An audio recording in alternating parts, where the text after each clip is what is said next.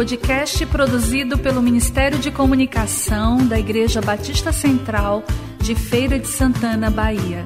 Visite nosso site batistacentralfeira.com.br. Série Homens em Oração com Tony Van Almeida.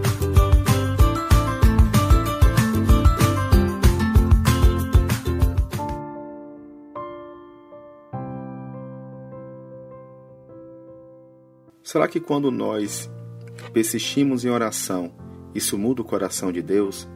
Altera a sua resposta?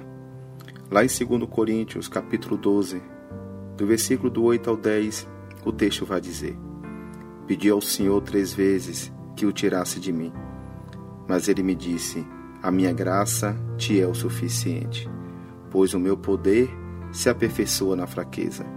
Por isso, de muito boa vontade, me engoliarei nas minhas fraquezas, a fim de que o poder de Cristo repouse sobre mim.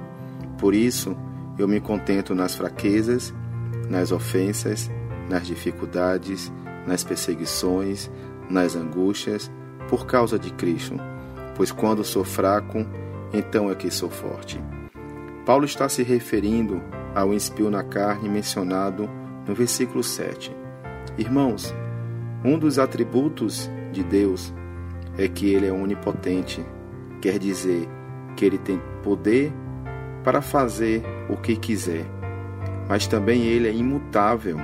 Ele não muda de forma alguma os seus propósitos e as suas promessas. Por isso que a nossa oração não muda Deus, mas ela tem o poder de nos transformar. Paulo orou por três vezes e Deus disse não à oração de Paulo. Ele respondeu: A minha graça te basta, pois o meu poder se aperfeiçoa na fraqueza.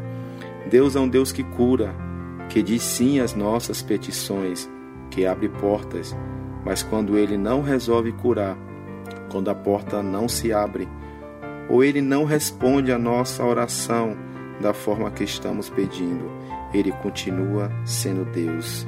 E tenha certeza de uma coisa: é porque Ele tem um propósito.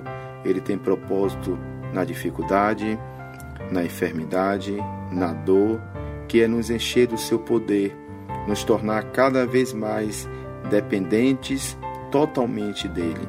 Deus é soberano sobre tudo e sobre todos, e Deus é amor. Amor ágape, isto é, profundo e incondicional. Deus te abençoe.